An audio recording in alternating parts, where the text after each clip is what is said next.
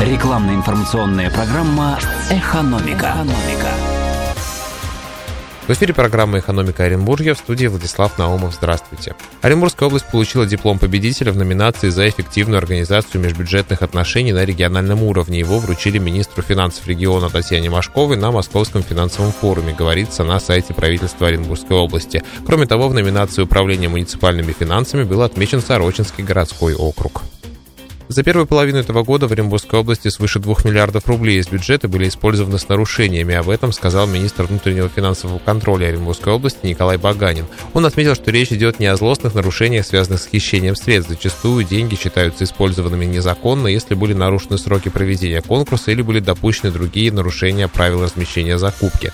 В целом количество таких нарушений не уменьшается. За весь прошлый год Министерство внутреннего контроля выявило 820 таких нарушений, а за первую половину этого года их уже свыше свыше 700, сообщает портал Проорин.